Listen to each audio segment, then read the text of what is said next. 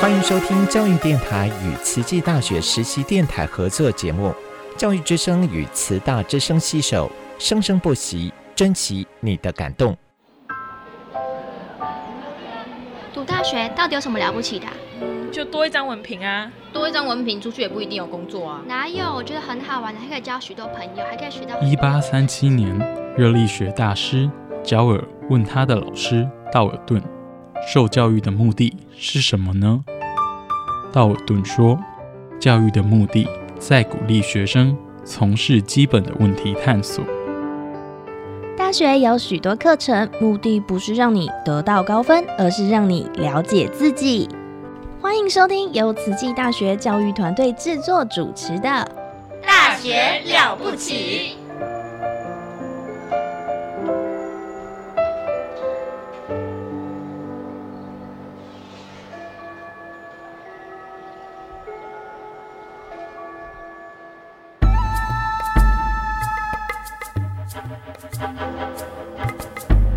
大学之道，守谦之道。十年树木，百年树人，传道授业，济世爱人，热情永不退。邀你空中来相会。您现在收听的是优质好节目《大学之道》。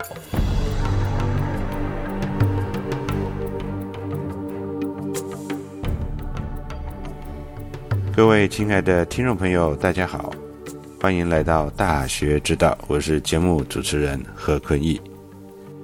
我们上个礼拜的节目呢，也提到了呃，大学之道在明明的，在亲民，在止于至善哦。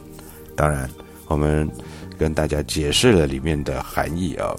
那这个大学之道，这个所学习的呢，它不是只有知识层面，因为我们说有在明明的，在亲民，在止于至善，它其实就是已经把智慧哦给彰显出来了。它是一个呃。知识跟智慧并重哦，那启发出人生的这个至善啊，那是一个非常崇高的。我们认为它就像修行人啊的一个阶段修行哦，在人世间修行闻思修哦实践。那提到了这个，我们要跟大家呃再继续分享一下，在我国古代呢，当然有没有大学？有哦，那古代也叫太学哦，大学太学。这个名称呢是始于西周哦，西周是叫太学。我们知道中国最早最早的时期，就古代中国的皇帝什么什么，哎，哦，这个什么，我们说有巢氏啊，对不对啊？伏羲氏等等。那武帝时期其实就有了哦，这个在文献记载里头，武帝时期，然后接下来夏商周，哎，都有不同的称呼。武帝时期对于大学的名称哦，它叫做成君哦，成功的成。平均的均，如果说哎，大家哈韩嘛哦，年轻人哦，对，哎，好像韩国有这个成均馆大学，没错哦，成均馆大学。那这个均呢，那还有一说叫做运哦，呃，这个我们说的这个押韵的韵啊，成均啊，成均馆。当然你念成运馆哦，哎，不知道的人你不知道哎，还是念的成均馆啊。那我们为什么会说它又叫又可以念成运呢？啊，对，我们可以。呃，来看一下我们的文献资料的典故啊，在《周礼》啊，著书卷二十二啊，春官中伯下啊，在这个地方呢，我们说它的原文是这样：大四月长成君之法啊，成君在这儿出现了啊，以致建国之学政而和国之子弟焉哦。好，那在这个地方呢，就是哎，大师农长成君之法哦，然后呢，哎。呃，用这个方法来来，怎么样治建国之邪政哦？那把国之子弟呢，哦，来教教教导他们，都把它集中起来教育哦，好像知道了，跟跟教育有关系，难怪韩国叫成均馆大学，对不对？好，我们看到注哦，注呢，我们说这个古书哦，有这个这个原文，然后还有注书嘛，哦，好，那这个注是正选哦，那有声音的呃意识的呢，是唐代的陆德明啊。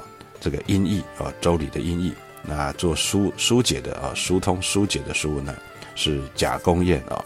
这注呢，啊里面写正思农云，韵是调，也就是声调的调，调和啊，调也。乐师主调其音啊，大师乐主受此陈氏以调之乐啊。那玄谓啊，郑玄说，董仲舒说啊，董仲舒云：陈君武帝之学，陈君之法者，其以礼可法者，国之子弟，公卿大夫之子弟，当学哦。OK，等等。那我们来看到这个地方，他既然是讲到声音，对不对？啊，我们说这个啊是乐师主调哦起音，所以这个是一个韵啊，它是。调它的那让让它能够合韵哦合韵，所以呢就好像是音韵一样哦，就是哎它调和音韵，让一切都很和谐哦，就像我们说的和和互协，所以也有一说它叫成韵哦。当然你说我的说法，我当然觉得它是成韵哦，因为我们清代呢啊有一位大师哦，等民国初年啊，清代末年张太炎先生哦，他做了一个音韵学的这个古音的一个图，叫做成韵图啊，那不叫成均图，那叫成韵图。啊，因为这里是讲到调和音韵啊，那当然古书上是写平均的句，所以大家念成均的没有没有问题啊。当然啊，但是你知道的比较了解的话，就叫成韵。好，那我们现在呢，再回来我们刚刚所提到的，好，在武帝时期，大学的名称叫成成均和成韵。到了夏商周呢，夏叫做东序啊，序这个序就次序的序，东方的东啊，东序。商在商代叫做右学。右边的右哦，右学。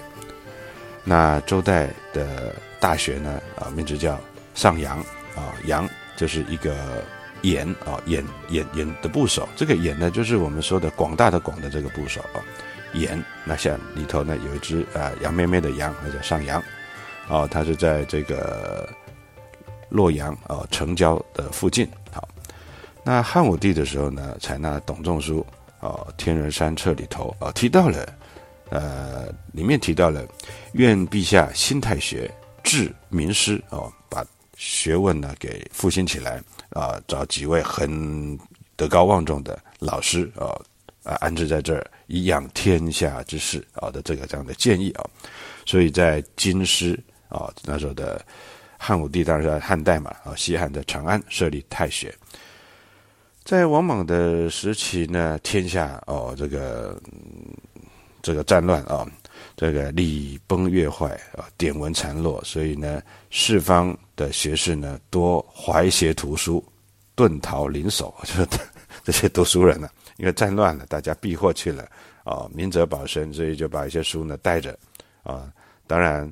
我们知道那个时代啊，这个印刷术也还没有出来啊，在西汉、东汉中间啊，这个这个西汉末年啊，所以造纸 还没有出现，所以大家把这些图书啊是就是卷轴啊、竹卷啊，再卷起来啊，一卷一卷的，大家就躲起来了，逃到这个这个树林、森林里面去了啊，遁逃临守，哇，写的非常的生动，所以太学就零落了。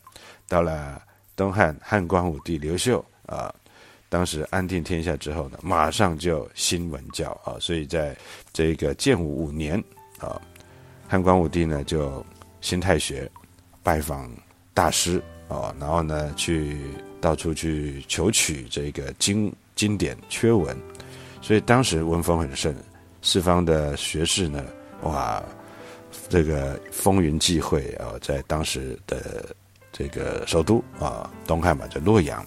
所以设立了五经博士哦，好，哇，在这个时候，当时的规模有多大呢？你可以知道，当帝王在在讲义文学的时候，从建武五年到建武二十七年，哇，这个总共的扩张学术扩张了二十二年哦，哇，建造的这个太学的学堂哦，它的长十丈，宽三丈哦，这个很大的建筑物啊，那当时呢？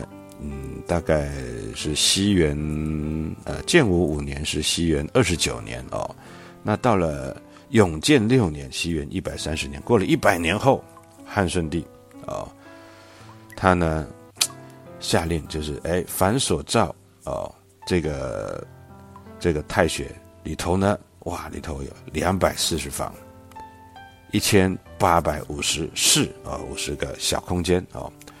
每年用工啊，用的这个工土工人达到了十一万人左右，呃，规模空前绝后哦。所以呢，当时的学生啊，哇，已经大概有三万多个人了，所以太学生有三万多个人，哇，非常的兴盛哦，学风。那刚刚讲到了这一大段呢，哎，我们说汉代从汉武帝开始讲，哎，那汉代初年是怎么样？我们知道经过秦火，然后楚汉相争之后呢，呃，西汉的一开始哦，对，我们说当时是推行黄老之学盛行，在当时的我们的文献记载是当时只有私家设学哦，没有政府设立的这个学术单位，所以也必须要等到。这个国家强盛的汉武帝啊，罢黜百家啊，定于一尊啊，采纳儒术之后呢，采纳这个董仲舒的建议，在长安建立太学。当时也设进了呃，设置了五经博士，呃，这博士弟子员五十位，就五十位啊。那到了这个王莽时期，一直中间的这个过程当中呢，哎，从五经博士开始哦，这个科目越来越多哦，讲解有我们说的。这个诗书易礼春秋啊，都有啊，尚书啊，礼记啊，公羊谷梁左传啊，周官尔雅等等课程都有。好，刚刚有提到哇，这个太学人数呢越来越多，最多最多最多，我们可以说看到这个在东汉呃中晚期的时候，太学已经到达了有三万多人，非常非常大的一个哦，空间规模也很大，对不对？哦，两百四十房。一千八百五十室啊！如果用我们的研究室来看的话，对，一千八百五十个研究室，哦，那也是挺大的啊，非常大。动用的工人有每年要十一万人啊，来来营营造哦，这真是不容易啊。那我们说大学或太学这个词呢，在西汉时期就已经有了哦。那我们说《大代礼记》里面有提到了“帝入大学”啊。陈师问道，就皇帝啊，进入到太学啊，或是大学啊。陈师问道，陈的继承。陈师问道，就皇帝啊，进入到太学啊，或是大学啊。陈师问道，陈的继承啊，继承跟跟着老师来学问啊，做问道嘛哦。好，那我们说西周的这个大学太学呢，哎，天子诸侯也都有哦。大学在教啊。天子曰：“毕雍，就是在周天子这个地方啊，叫做辟辟雍哦，辟邪神剑的辟哦，就是我们说的这个躲避球的避啊。那去掉错字旁，那雍就雍正王朝的雍啊，毕雍啊。诸侯呢，他们设的这个学问呢，叫判公，三点水一个一半两半的半判公哦。但是呢，毕雍跟判公呢。”呃，它并不是很纯粹的一个大学哦，我们应该说它就是一个综合的，因为当时时期很早嘛，哈，就是呃多元的，里面也讲学问，但是也做了很多事儿，哈，呃，就像宫廷的一个空间啊，这个空间多元空间，当然平常主要是讲学问，就是哎，我们说读书啊，这是很很慎重的事情哦，它不是就是一般一般的这样的，它这个很重要的，所以在一个很重要的场地。这个地方呢，在天子这个地方叫毕雍啊，在诸侯这边叫做判公啊，这一些地方，那虽然是多元，但是它是一个很重要的地方哦。那就像我们现在在读大学哦，我们要把自己。啊，我们进入到学术的殿堂嘛，啊，进入到殿堂，我们总不能穿着拖鞋，穿的啊夹脚拖或穿着短裤进去，你必须要有有一个礼仪，对不对？我们说的人文威仪，所以我们慈济大学崇尚这个人文威仪，这是很重要的。啊，进入到学校，我们还穿上我们最起码的标准休闲服，对不对？穿个运动鞋或者是标准制服，对不对？啊，哦，像我记得我在读大学的时候啊，我们的。在大学，我们的这个系主任他也是兼研究所所长，他呢很很认真的，他每每年呢啊，他都他一定都会在大二跟大三开课哦。但是研究所所长他其实课不用开那么多，但是他呢后来我要毕业的时候又问他说：“哎。”主任，您您为什么会想要在大大学大二大三开课？我看您的课很多啊，因为我现在也自己当老师了啊，还当了主秘。那接着行程不用上那么多课啊。这个老先生跟我说，金荣华老师，他说：“哦，这个你不懂啊，你不懂啊。”他说呢，啊，他在大学开课，大二开呢，是要什么呢？招读书的种子啊，找读书的种子啊，要找读书种子啊。大二他就知道说，哎，这个学生怎么样？所以他上这个课呢，他是上课，但是他主要是要看有哪些学生不错。哦，你学完之后一整学期，哎，表现很好，学习啊，成绩也好，态度也好，非常积极。哎，到了期末，他会打电话啊，亲自打电话。啊，这一般，但是一个班级有五十个学生啊，只有三个他会打电话，所以我们就回家放寒假、暑假的时候都会等待有什么电话，家里面啊，嘿 嘿对，哎，电话来了，哎，接到了，果然我也接到，那是最最棒的这三位，那你可以来研究所，下学期来旁听啊。但现在的年轻人就听到了，觉得哦，我好烦，还要去研究所旁听哦。但是我现在，我当时我说哇，好兴奋！哇，天哪，可以到研究所旁听，多幸福的事情，对不对？好，我们去旁听。当然呢，这已已经是个荣耀了，所以我们下在在选课的时候，当然不能让他冲堂啊，对不对？哦，但是我记得当时有有个同学就很很天兵，他说学完课之后说，哎呀，哎，不好意思，我跟这个课冲堂，所以我就不来了。所以三个人只剩两个哦，这也是一种考验，就考考验你有没有智慧，智慧不足你就自己把自己的路给堵死了啊，自自己去选一些什么课程来冲堂。这个我也觉得很，我当时也是劝他，他说哦，没有。关系啊，以后再说吧。哦，非常的心宽念纯哦，这个我们也不能说什么。那我们两个啊，就开学哇，开心就哇去这去哎，大大二下学期可以去研究所旁听呢，多幸福啊，对不对？虽然没有学分，但是我们引以为傲。为什么？这就是读书种子 啊，就像我们今天慈济说的善种啊。哇，这个老师们真的很有教学的这个热忱。你看，系主任这样亲自打电话给你，结果进去上第一堂课，一开始也不知道怎么回事儿就坐在那儿很开心。结果，哎，我们系主任是微微一笑，就像拈花微笑这样子。哎，他就指着他的研究生，哎，某某某，你跟这两位呃新生呃 说明一下，那就微笑笑一笑，他就。很温文儒雅，我就非常喜欢这样。那也不喜欢，不用骂人啊，也不用那么凶，就笑一笑，让学生去教他规矩，教我们规矩。那就拿起杯子来喝了茶，看看外面的风景，翻翻书，哦，就这样子。我们就看，我是很会察言观色，我就看着他，然后再看着学长，学长表情也没有很严肃，哦，那就还好。那我们就看看是怎么回事。他说：“呃，学弟也是这样啊。”呃，这个你有没有发现有没有什么不一样？你跟我们哦，我说有啊，你们是研究生，我说我们是大学生，我们大二，对不对啊？还有呢，呃，知识不一样啊，什么不一样？我说呃，是讲不出个所以然来。后来那个学长就说：“你看看我们的衣着，在那一秒钟。”我整个人醒来，就好像脑袋打了一个雷，砰砰这样子，哇！一看，老师平常系主任嘛，平常在上课，他就是他很帅，长得又高哦，哎，那篮球又打得好。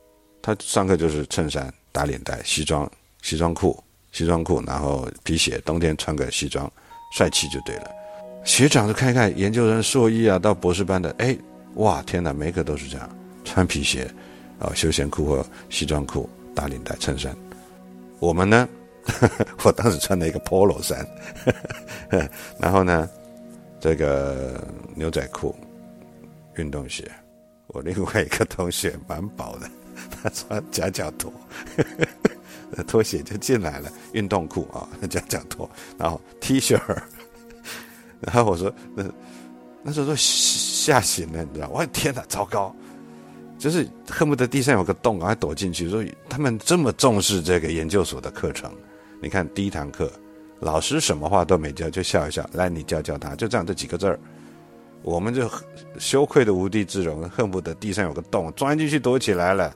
就是哇天哪，他们大家把学问知识殿堂这么的重视，哇打脸蛋的。那我们这样子，哇真的怎么办？我说哎学长怎么办？那我们怎么样呢？那老师就笑笑，没什么大不了，知道就好。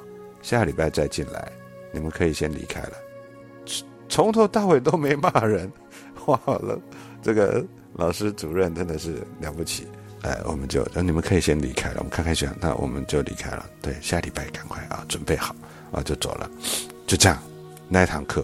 然后等到我到来了慈济之后，我就我我就很适应这个氛围啊，就你把这个当成一个重要的场合的这个衣服啊穿着，就是这么回事儿啊，所以我们现在打领带，我也觉得这是很重视这件事情啊，很重视的一个慎重的盛装，就好就好像古代古代的官员，我们看到古装剧，你穿着朝服去上朝嘛，对不对？你总不会穿着家里面的便服去上朝嘛，对，你也不会穿着运动服去早朝嘛，对不对？这个就是你有没有自己自律啊，有没有把这个当成一回事儿啊？我们说这个人文威仪啊，就是礼义制宪啊，就是这么回事儿。那我们再回来啊，这个。辟雍或判宫呢？这个地方呢是宫廷的一个很重要的场合。他们在这儿做什么呢？祭祀。我开玩笑，古代祭祀是很重要的地方。这地方够重要了吧？祭祀哎，可以上通神神明跟祖先的地方。还有举行宴会、选拔武士，哦，当然就是能文能武的啦哦。那还有制定作战计划。哇，开玩笑，多了不起的地方啊，对不对？打胜仗了，也在这里做献俘哦，把俘虏这些拿到的这些东西献给祖先啊，告功啊，告诉我们这一次，告诉祖先这一次我们这次打仗的这个功劳功绩哦。所以呢，这个是古代的人呢，公事哦，非常的哦多。但是有些地方呢，哎，他拿来做这个地方啊，这个做这个事情的祭礼、军礼、学礼哦，学啊学问，还有望气看这个。气哈，还有这个养老啊，学习射箭，还有尊贤啊，都在这个地方。所以我们可以说，在古代呢有太学，但是这个空间呢，啊，其实呃布阵啊，布达政务、祭祀、学习等等都在这儿，所以代表这个地方是很重要的。我们只能说，它是一个太学大学的一个萌芽哦，萌芽。那到了清代的时期呢，我们就可以看一下哦。这个北京国子监呢，呃，保留着一个六堂啊，这是我们说呢，这个国子监的主院落呢，有东房、东厢房跟西厢房。东厢房有率性堂、诚心堂，还有崇智堂；西厢房有修道堂、正义堂跟广业堂，加起来总共有三十三间。哦，这就是监生们啊，这个上课的教室。我们可以说呢，这个古代呢，我们说刚刚又提到了这个辟雍啊，辟雍这个建筑啊，在国子监里头，我们就可以看得到辟雍。呃，在南侧你会经过一个琉璃的一个牌坊，那通过了一个小桥，就可以到达辟雍啊。这个时候你会发现，辟雍的大殿呈现一个四方形、正方形、四方形的，四面是一个呃，在它的边边是一个圆环状的一个水池。哎，方形外面是一个圆环状水池，就你像我们现在看的那个啊唐卡里面的一个一个一种坛城啊，哎，那这种设计呢是辟雍所独有的，它有什么含义呢？啊，我们说汉代班固哦《白虎通》的辟雍里头有记载，他说这是以什么行礼乐宣德化，哇，从这里这里面宣行礼乐宣德化，所以辟就是辟哦，就是象征的这个哦碧玉哦，那。以法天就像天一样圆的，哦，像像天一样天象。那雍呢，就是雍水，哦，雍正的雍，雍水，雍水在雍立于雍水之侧，哦，那水流嘛，就像就象征着这个教化的流行。哦，原来辟雍是这样子，是法天哦，人法天啊，天法道，道法自然嘛，哦，法天，啊，然后呢，像这个水的哦，教化之流行。所以我们可以知道，哦，原来以前古代的人对于大学啊这么的重视。好，那今天的节目跟大家介绍了中国古代的大学，大学之道。哇，很早很早啊，在距离现在吧，我们说武帝时期也大概四千多年前了哦，哇，非常的早，非常的早期。那我们今天的节目呢？啊，就讲到这个地方。下礼拜我们再来讲一讲这个西方的大学哦。感恩大家的收听，《大学之道》，我们下个礼拜空中再相会。我是主持人何坤义，感恩您。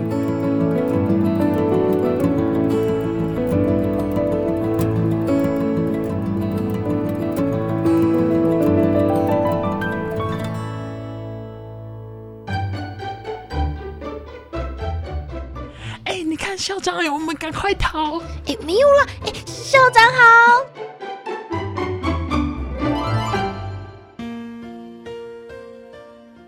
大家好，我是慈济大学校长刘怡君，欢迎大家来到校长聊天室。台中的侨泰高中由蔡和荣先生创办。前任董事长蔡学文先生是慈济的资深志工。教育的宗旨，在以慈济人的爱与关怀，改善学生品德，以尊重与肯定，启发学生的向上心。不仅重视学业与技能的培育，对生活教育及人文素养。更是不遗余力的推展，很感恩董事长及温顺德校长的邀请，能与侨泰的同学们谈谈爱与利他的脑科学，以及上大学和人生的意义。进入侨泰校园的时候，天空飘起了毛毛细雨，我们向同学问路。同学们都很热心指引，并且贴心叮咛：“走在树下哦，这样才不会淋雨。”这让我们印象深刻，也显示了师长们平时很用心于品格教育。侨泰高中的主任秘书许富雄老师是澎湖人。我和他交换教育的理念，我很欣赏他说，指正学生的时候不能带有负面情绪，才能让学生明白老师的爱之深，责之切。高中部的曾思宁主任，生长在台北的首善之区，因为对教育有理想，所以自我期许。成为一位好老师，在台中深耕。侨泰的学生人数众多，含国中部约有六千位左右。偌大的校园不因学生多而显得拥挤杂乱，反而整洁有序。校园内每五步就挂着一幅静思语。提醒着老师和学生时时内观自省。我们与老师们走在校园中，同学们都很有礼貌，问候老师及访客，个个看起来也都很有精神，仪容整洁。侨泰高中大礼堂的设备很好，同学们。聚精会神的听讲，对于为何上大学，也都有自己的见解。讨论近日令人心痛的狒狒逃走事件，同学们流露出悲悯同情心，是上善种子。我在演讲中提及，大脑的前额叶有着决定。及执行的功能与发心立愿的行为有关。曾主任告诉我，下午正好是高二同学们的发誓大会，希望同学们都能够经过思考后，发一个自己能成就的事，立一个自己能达成的愿，也希望同学们。能自爱爱他，自利利他，创造分秒不空过、有意义的人生。演讲结束，离开大礼堂时，同学们很热情的向我挥手。远远的，我听到一位同学在我背后说：“校长，我会想念你的。”心里很是感动，祝福。乔泰的同学们。